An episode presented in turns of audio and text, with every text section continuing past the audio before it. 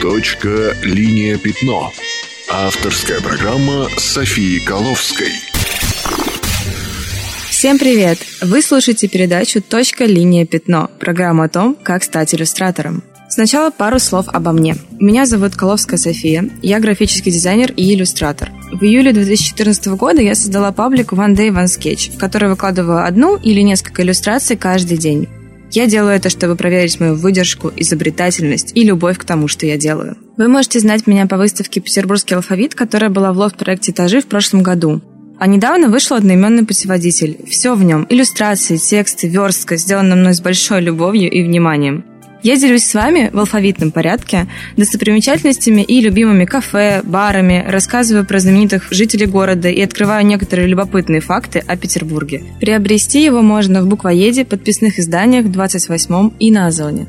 Уже два года я рисую каждый день. Людей, которые за мной наблюдают, становится все больше, а количество вопросов растет просто в геометрической прогрессии. Поэтому я решила сделать эту программу, где буду рассказывать все, что я знаю об иллюстрации. Совместно с Радиофабрика мы запускаем проект «Точка. Линия. Пятно», который можно слушать в эфире и на сайте radiofactory.ru. «Точка. Линия. Пятно». Авторская программа Софии Коловской. Это первый выпуск, и я хочу, чтобы он стал своеобразным пинком под ваш творческий зад. А в последующих выпусках я подробнее остановлюсь на многих важных вопросах. Точка. Линия. Пятно. Все о том, как стать иллюстратором. Итак, что такое иллюстрация? Это одна работа или серия работ на какую-то тему. Техника абсолютно не важна, но важно то, что иллюстрация – это законченные работы. Существует множество разных стилей и техник. Наверное, одна из причин, почему профессия иллюстратора становится все популярнее, это возможность проявить себя в разных направлениях, от реализма до гротеска, и при этом заработать деньги. Иллюстратор может рисовать для себя, развивая себя и экспериментируя, а еще он может выполнять разные коммерческие заказы работать с журналами, магазинами, марками одежды и так далее. Иллюстрация применяется в самых разных сферах. Давайте поэтапно рассмотрим шаги, которые необходимы, чтобы стать иллюстратором. Первый шаг – вера в себя и в свои силы. Пожалуйста, перестаньте рассказывать себе и другим, как вы ничего не умеете и у вас ничего не получится. С таким настроем великие дела не делаются и вообще ничего не делается. Если вы задумались о том, как стать иллюстратором, это прекрасно. Это значит, что у вас уже есть желание и мечта, а без желания и мечты ничего не бывает. Второй момент – это эксперимент. Не относитесь слишком серьезно к тому, что вы делаете. Не бойтесь пробовать новое и не расстраивайтесь, если что-то не получается. У меня есть любимое сравнение. Рисовать – это как пробовать новую еду. Отлично, если блюдо вам понравилось, но вы вряд ли будете плакать, если тортик оказался невкусным. То же самое с иллюстрацией. Не получилось – порви все и начни сначала. Третий момент – это выбор сюжета. Чтобы начать создавать хорошие работы, найдите то, что вас вдохновляет. Это может быть все, что угодно. Но на первых порах, чем больше идей, которые вам нравятся, вы найдете, тем лучше. Четвертый момент – делайте скетчи. Нет ничего полезнее быстрых зарисовок. Купите себе блокнот и рисуйте, рисуйте, рисуйте. Темой для скетча может быть все, что угодно. От проблемы, которая вас волнует, до того, что вы сегодня ели на завтрак. Скетч популярен сейчас по всему миру. Кто-то зарисовывает свои мысли во время лекций и уроков, чтобы лучше усвоить материал, а кто-то рисует кошечек, потому что они ему нравятся. Неважно, что станет темой вашего скетча, но важно, что любой из вас может использовать скетч как способ самовыражения. И главное, ничто не развивает иллюстратора так, как постоянное зарисовывание мыслей и идей. Приучите себя носить с собой небольшой блокнот и простые материалы для рисования. Линеры, простой карандаш, резинку. Я понимаю, что в начале пути кажется, что рисование рисовать вот так быстро, на ходу, это очень сложно.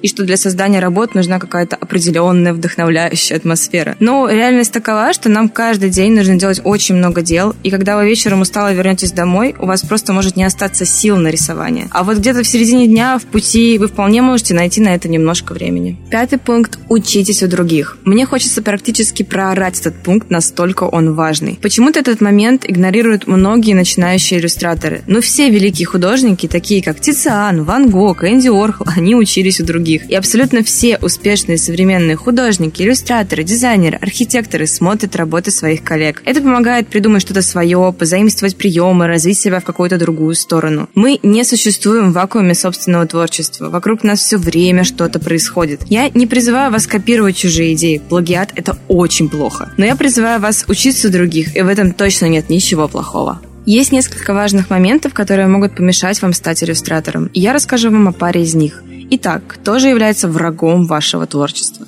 Первый враг – гнусные советчики. Критика полезна, но не всегда. Безусловно, если вам говорят, что, например, на вашей работе совершенно не читается шрифт, это конструктивное замечание, к которому стоит прислушаться. Если же человек говорит, а я больше люблю зеленый, или фу, это компьютерная графика, не слушайте такие советы. Они расстроят вас, но в работе вам не помогут. Второй враг – лень. Нет врага более страшного и способного погубить любые ваши начинания, чем лень. Я не говорю, что надо работать 24 часа в сутки, но важно уметь структурировать ваше рабочее время, не тратить его впустую и не залипать. Тут вам сразу надо настроить себя на то, что работа иллюстратора – это не праздное рисование время от времени, а большой труд. И вы должны быть готовы к тому, что это огромная каждодневная работа над собой. Ну, пусть вас это не пугает. Удовольствие от этой работы прямо пропорционально труду, который вы в нее вкладываете. Третий враг – глупость стереотипы. Главное реалистично. Комиксы для детей, настоящие рисунки – это когда вручную, а на компьютере нельзя рисовать. И прочие навязанные нам убеждения. На самом деле все рамки и стереотипы находятся только в вашей голове. Конечно, Россия – это страна победившего реализма. У нас реалистичность автоматически означает профессионализм. Но смею вас уверить, что это полный вздор.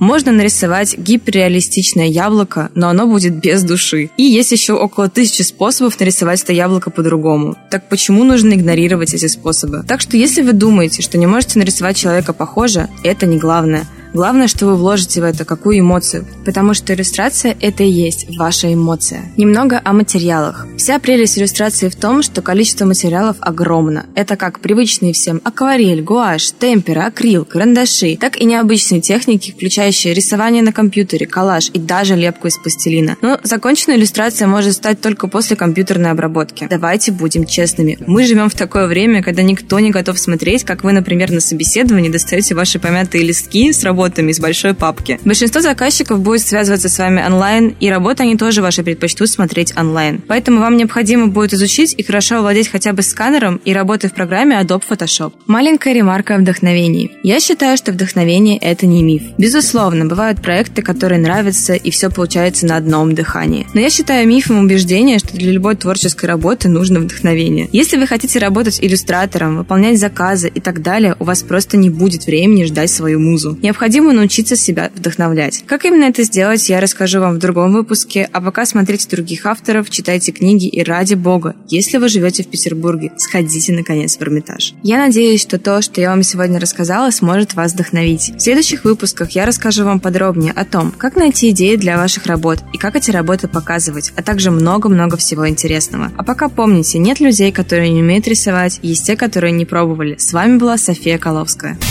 Точка, линия, пятно. Авторская программа Софии Коловской.